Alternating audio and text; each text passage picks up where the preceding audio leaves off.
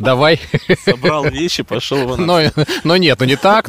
Воспитывать нужно, когда поперек кровати лежит, когда вдоль уже поздно. И если ваш ребенок это делает, ну, значит, э, все хорошо.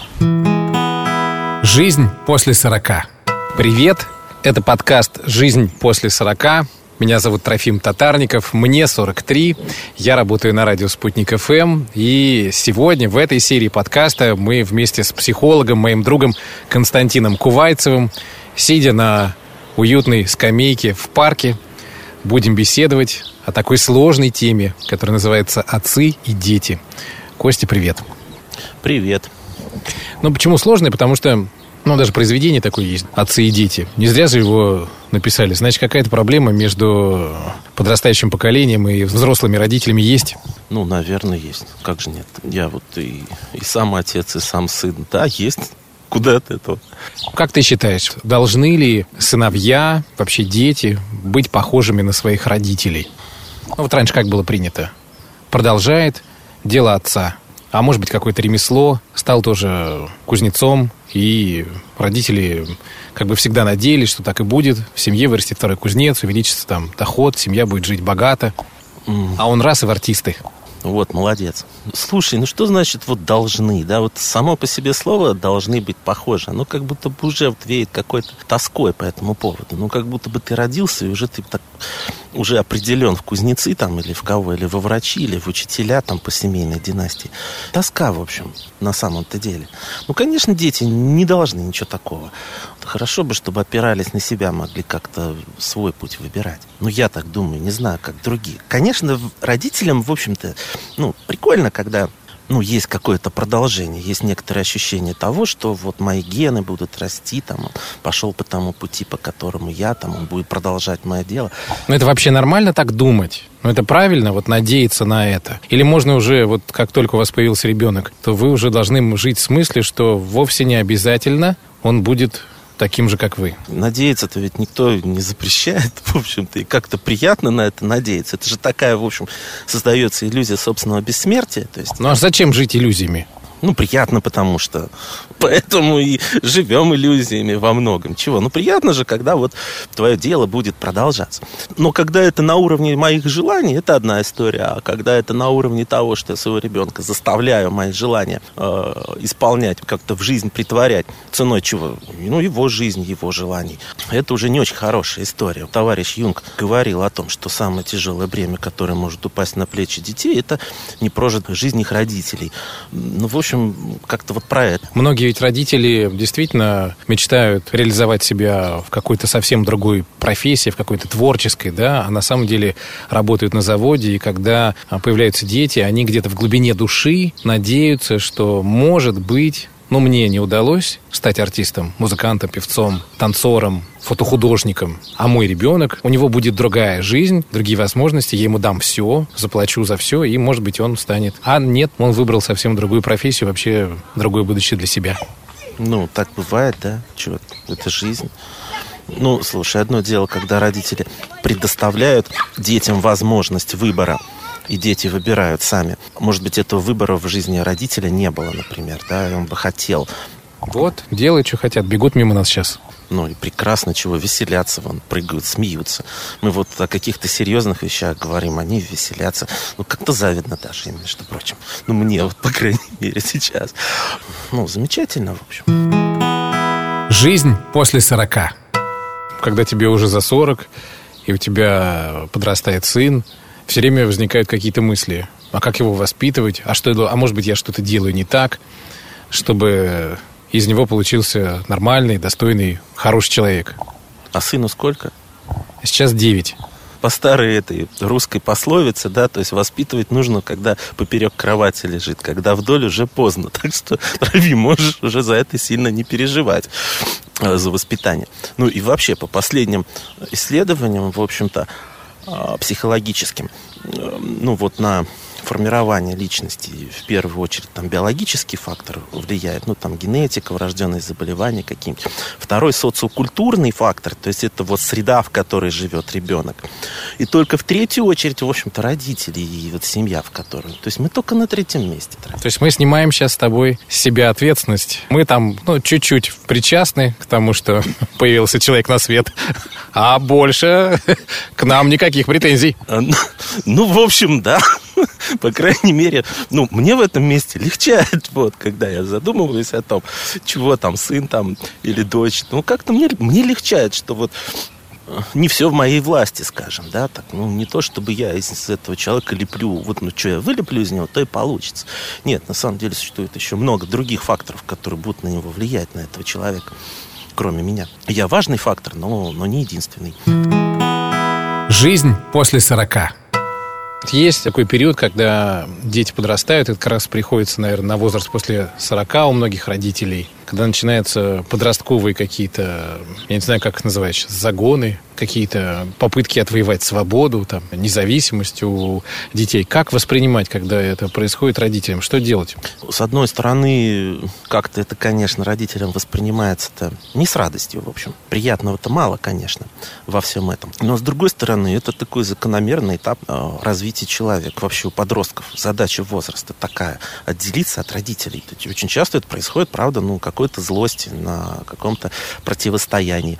Но как-то им очень важно заявить о том, что я существую, я сам, я отделен, я могу, у меня там есть свои желания, я по-другому смотрю на мир. Это очень важно на самом деле. Если ваш ребенок это делает, ну, значит, э, все хорошо он, в общем, свою задачу возраста выполняет. Проявление самостоятельности.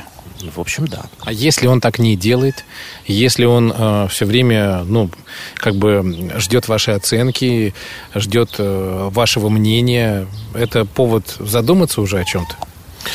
Ну, слушай, иногда э, этот возраст и задача возраста выполняется, при этом, ну, каких-то прям конфликтов не происходит, но это в случае того, если, ну, нормальный какой-то контакт есть у, у, у родителей, то есть там, ну, нет какой-то директивности, есть уважение, есть как-то понимание, способность слышать друг друга. И тогда это может происходить, ну, без каких-то особых таких вот проявлений конфликтов. А если вот такого понимания нет и конфликтов нет, ну, в общем, хорошо бы, наверное, задуматься, что что-то, наверное, не так происходит. Как будто бы не происходит вот этой вот отделения, сепарации. Родителю, конечно, так спокойно, потому что, ну что, нет конфликтов, значит, хороший ребенок, хорошо воспитал, я хороший э, родитель, соответственно. Идея такая возникает. Как ребенку с этим жить, если он в своем возрасте не отделяется психологически? То есть, ну, своей жизнью жить не начинает, свою вот, свое окружение отдельное от семьи выстраивать не начинает как будто бы этого не происходит. А потом удивляемся, от чего там дети в 30 лет... Живут с мамой. Живут с мамой, да, и, в общем, и никуда не собираются уходить. Хорошо. А как родителям самим а, пережить вот этот а, момент э, сепарации?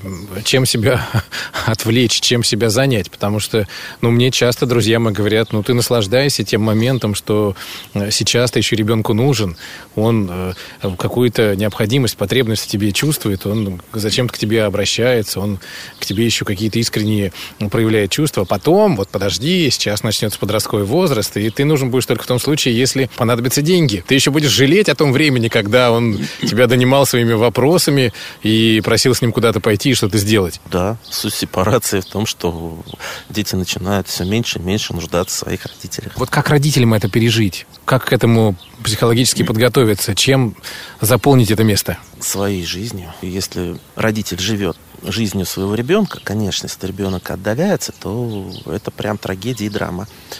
И удовольствие здесь получать очень сложно и невозможно. Много тревоги, страхов из-за ребенка, из-за себя на самом деле тоже, потому что вот эта внутренняя пустота образуется. Что с ней делать? Как ее переживать? Единственный вариант, в общем, жить своей жизнью. То есть найти какие-то новые увлечения, что? Ну и увлечения тоже можно. Здесь же вот вообще сам такой э, принцип, что если я в своей жизни на первое место ставлю своего ребенка и живу его интересами, все для него звучит благородно, но тогда у меня своей жизни нет. И когда он отдаляется, да, для меня это, ну, сложно переживаемая трагедия. А если я в своей жизни ну, себя на первом месте, а ребенок, ну, рядом со мной, находится, тогда, в общем, в какой-то момент он, я живу своей жизнью, а он в какой-то момент отделяется, начинает жить своей. Мы иногда встречаемся. Этот процесс, он э, происходит независимо от первой и второй стороны, от детей и от отцов, или от родителей, там, ну, мам, допустим, да? Или можно как-то уже вот начать? Вот сейчас, ну, сынок, тебе 13, давай. Собрал вещи, пошел вон. Но, но нет, ну не так, но просто я хочу сказать, э, может быть, родителям самим уже начать как бы вот эту работу на опережение, на то, чтобы ребенок стал самостоятельным. Давай сам. Вот это любимое выражение папа или мама. В общем, наверное, это выражение, да, такое тоже про сепарацию. Сепарация двухсторонний же процесс. То есть дети отделяются от родителей, но и родители от детей. И, в общем, давай сам, но тоже, да, это такая штука про то, что ты можешь... Ну нет, то есть правильного ответа, кто должен начать первым? Это процесс обоюдный. Его нельзя инициировать как-то искусственно. Он идет. Важно ему не мешать. Жизнь после сорока. У тебя сейчас взрослый сын, сколько ему скажи? 20. 20. Ну, это вообще уже самостоятельная единица, отдельный другой человек. Как у тебя это было? У меня было так, что он 18 лет сказал, папа, я женюсь. И женился. И сейчас он живет отдельно в другом городе. Ему сейчас 20, собирается брать ипотеку. Вот как Ты не отговорил его? Я пытался. Но у меня не получилось, потому что он принял какое-то свое решение. И мое мнение для него может быть важно, а может не важно уже, не знаю. Он послушал, проявил уважение. Ну, в общем... Поступил по-своему, да? Но брать собирается, да. Важно для меня, что как-то ко мне обратился за помощью в этом месте.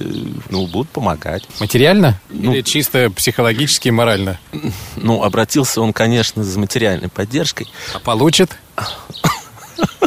ну, ее и получит. Вот. А если будет нужна и какая-то ну, какая родительская поддержка, человеческая, в общем, я тоже готов.